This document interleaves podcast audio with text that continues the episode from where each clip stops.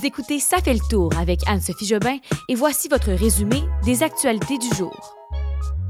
Le point sur la guerre opposant Israël et le Hamas, une grève qui pourrait avoir bien des conséquences au Québec et la violence en France continue de perturber le pays. Bon vendredi tout le monde, je vous présente cette formule, nouvelle formule qu'on n'avait pas à, à, la dernière saison le vendredi. Au lieu de faire des nouvelles des nouvelles nouvelles, quelque chose de nouveau, disons-le comme ça. Euh, je fais un petit résumé des événements importants de la semaine. Donc, ça se peut qu'il y ait des nouvelles euh, informations s'il y a une grosse actualité aujourd'hui ou hier soir, le jeudi soir ou le vendredi matin.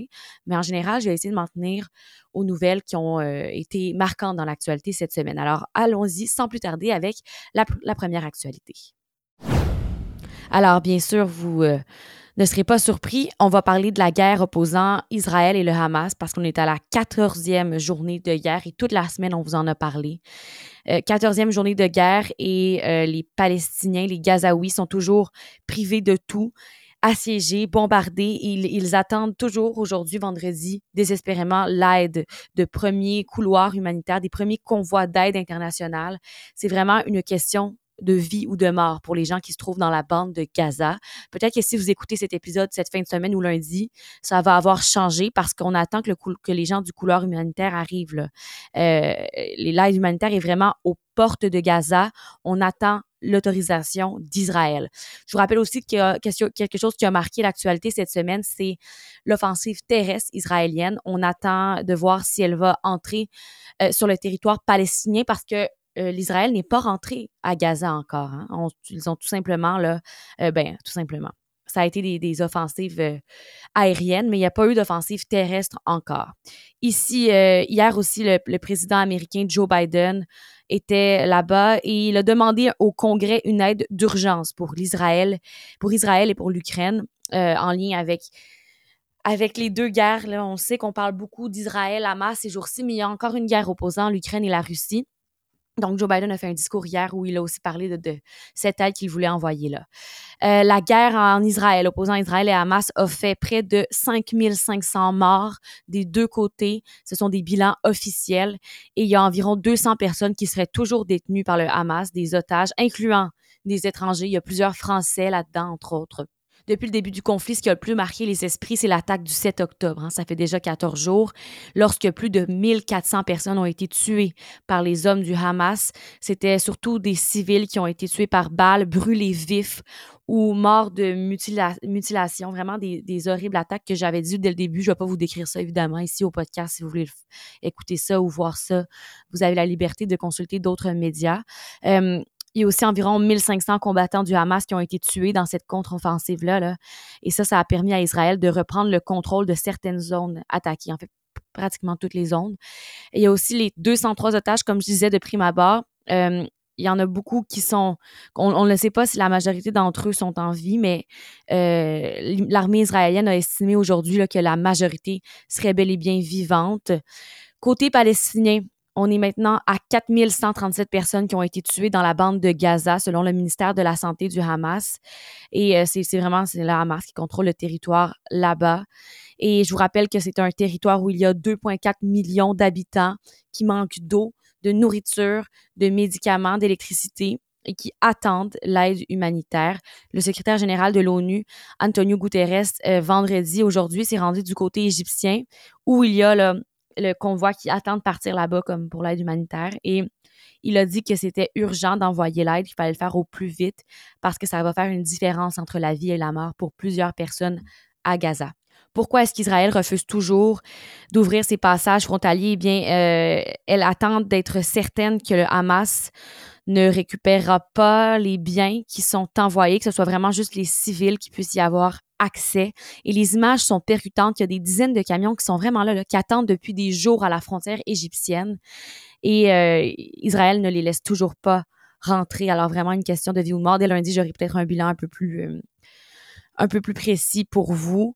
Et euh, bon, c'est un peu le résumé qu'on a de cette semaine, mais rappelez-vous qu'il y avait aussi des, le Liban qui euh, est un peu impliqué dans ce conflit et ça commence à brasser de ce côté-là. On aura un résumé plus complet la semaine prochaine, mais clairement que ça continue ce conflit-là et que là, l'aide humanitaire, c'est ce qui vraiment là, commence à presser et ça devrait se faire en fin de semaine, mais on, on aura plus de détails pour vous lundi. Le deuxième sujet, une autre nouvelle qui a marqué euh, cette semaine l'actualité québécoise cette fois-ci, euh, c'est les syndiqués du Front commun du secteur public qui ont voté à 95% en faveur d'un mandat de grève, euh, grève qui sera exercée au moment opportun. Il y a des personnes, bon, qui veulent partir en grève et c'est beaucoup de personnes au Québec. Ça représente environ 420 000 travailleurs de la santé, des services sociaux, de l'éducation. Donc, tous les membres du syndicat de la CSN, de la CSQ, euh, de l'APTS et de la FTQ euh, je vous rappelle que ce que les syndiqués demandent, c'est les syndiqués du secteur public, c'est d'être mieux payés et d'avoir des meilleures conditions de travail. Québec a mis sur la table des hausses de 9% sur 5 ans, des hausses de salaire de 9% et a aussi dit qu'il y aurait des versements forfaitaires de 1000 dollars et des bonifications de 2,5% pour certaines catégories de travailleurs.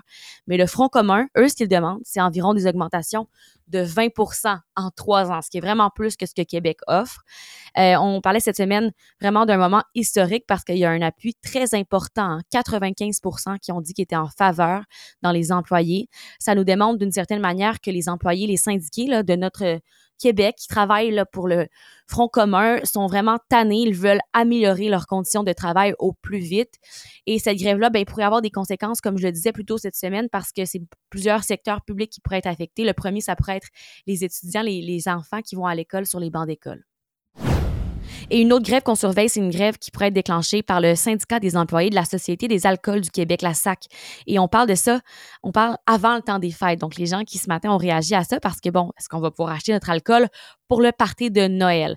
Qu'est-ce qui se passe avec tout ça? C'est que le syndicat euh, fait valoir que les négociations avec la SAC traînent depuis longtemps. La SAC, de son côté, dit que non, qu'ils sont prêts à négocier en tout temps. Fait que, euh, bon, qu'est-ce qui va se passer avec ça? Les clients de la province, bon, disent qu'ils seraient bien inquiets de savoir qu'ils ne, pourraient pas faire leur commission des fêtes avant euh, les fêtes, mais les employés de la SAC euh, disent qu'ils vont continuer les moyens de pression pour manifester leur mécontentement. Qu'est-ce qu'ils ont fait pour commencer? C'est qu'ils ont changé des pastilles euh, dans, les, dans, les, dans les commerces, dans les sacs, dans les, les, succursales. Donc, des pastilles où qui étaient écrits normalement fruités et vifs mettent maintenant des étiquettes et, avec leurs conditions de travail pour indiquer qu'ils veulent faire un moyen de pression. Alors, qu'est-ce que ça pourrait donner? Tout ça, on est juste au début de rumeurs, de négociations, mais on espère que nos sacs seront ouverts avant le temps des fêtes. Prochaine nouvelle, c'est en lien avec la violence en Europe, surtout en France. Encore aujourd'hui, il y a 18 aéroports qui ont été visés par des nouvelles fausses alertes à la bombe, dont 10 qui ont été évacués. C'est le ministre délégué au transport qui a fait l'annonce, qui a promis que les gros abrutis, je le cite, gros abrutis, à l'origine de ce message vont être sanctionnés. Le problème, c'est qu'on voit en France depuis le début de la semaine plusieurs de ces alertes, de fausses alertes à la bombe dans les aéroports. Mercredi, il y avait 17 aéroports qui avaient reçu des menaces, 15 là-dedans qui ont été évacués. Jeudi, c'était 25 quand même qui ont fait l'objet d'une alerte et euh, les mesures d'évacuation ont été prises pour 19 sur 25 des aéroports quand même. Là, en plus, la France, c'est qu'ils sont à quelques heures des vacances de la Toussaint. Euh, c'est des vacances qui durent une semaine, même plus, deux semaines. Les cours reprennent normalement le lundi 6 novembre. Et ça continue, c'est pas un bon moment parce que les gens partent hein, dans les aéroports. Jeudi soir même que le ministre de l'Intérieur de la France avait évoqué 18 interpellations en 48 heures en lien avec des alertes à la bombe. Ça touche aussi des établissements scolaires ou des lieux touristiques. Par exemple, le château de Versailles qui avait été évacué euh, vendredi midi, c'est la cinquième fois, donc aujourd'hui midi, euh, cinquième fois qu'on a une alerte comme ça. Donc, pas très rassurant. Et pourquoi y a-t-il ces alertes? Bon, est-ce que c'est en lien avec le conflit Israël-Hamas? Probablement, mais il va falloir faire des enquêtes pour ça. Hein. Euh, ce que dit la France, par contre, c'est que ça a commencé surtout après l'attaque jadis qui a coûté la vie à l'enseignant Dominique Bernard. Ça, ça s'était passé à Arras. Dernière nouvelle concerne encore une nouvelle internationale. C'est ce qui nous touche le plus. Hein. Même si on est des Québécois cette semaine, euh, j'ai quand même choisi des nouvelles internationales parce que pour vous, pour vos connaissances, c'est ce qui est le plus important. Et cette fois-ci, ça concerne l'Inde.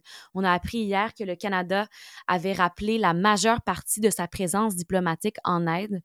Euh, en Inde, oui, parce que New Delhi a menacé de retirer l'immunité diplomatique à ces personnes-là et à leurs familles l'immunité diplomatique, en gros, c'est une protection qui est offerte aux personnes, aux diplomates qui sont là-bas. Et là, on leur a dit qu'elle pourrait être retirée quand même. Euh, c'est une menace, mais ça pourrait vraiment arriver. Alors, Canada, le Canada pardon, a rappelé donc 41 diplomates et les 42 personnes qui sont à leur charge. Il reste juste 21 diplomates donc en Inde. La ministre Mélanie Joly a donc estimé que cette menace est une violation du droit international et euh, c'est pas très bon pour les tensions entre les deux pays qui sont déjà très très, très tendues. Et euh, la ministre a aussi dit que le Canada ne rendrait pas l'appareil pour pas aggraver la situation. D'ailleurs, aujourd'hui, Justin Trudeau a dit que ces décisions devraient préoccuper tous les pays du monde. Il a dit, et je le cite, si ça devient permissible à un pays de tout simplement révoquer les protections diplomatiques à des diplomates, le monde devient de plus en plus incertain. Euh, le problème, c'est que ça aura aussi des conséquences très concrètes hein, sur la circulation des biens là-bas et des personnes en Inde. On sait déjà que c'est pas euh, super entre les deux pays, entre le Canada et l'Inde, parce que le Canada continue de soupçonner l'Inde d'avoir un lien avec l'assassinat en sol canadien d'un citoyen canadien. Euh, ça, c'est une histoire qui date de quelques semaines. C'est en lien avec un, un Canadien de confession sikh euh, je pourrais peut-être vous résumer cette nouvelle-là plus tard parce que je ne l'avais pas couverte puisque le podcast ne roulait pas lorsque c'est arrivé. Et euh, Mme Joly a indiqué que le Haut Commissariat du Canada à New Delhi restait opérationnel, mais Ottawa a suspendu les services en personne dans les consulats de trois villes. Et voilà, c'est tout pour votre dernier résumé de la semaine. J'espère que cette nouvelle formule, euh, plus grande nouvelle de la semaine, vous a plu. Comme je le disais, bon, la nouvelle sur l'Inde, euh, c'est pas une nouvelle qu'on a abordée plus tôt cette semaine parce que c'est arrivé hier en fin de journée et plus ce matin. Euh, donc pour, voilà pourquoi je l'ai prise quand même aujourd'hui. Et on se dit à la semaine prochaine. Je vous souhaite une belle fin de semaine. Bye bye.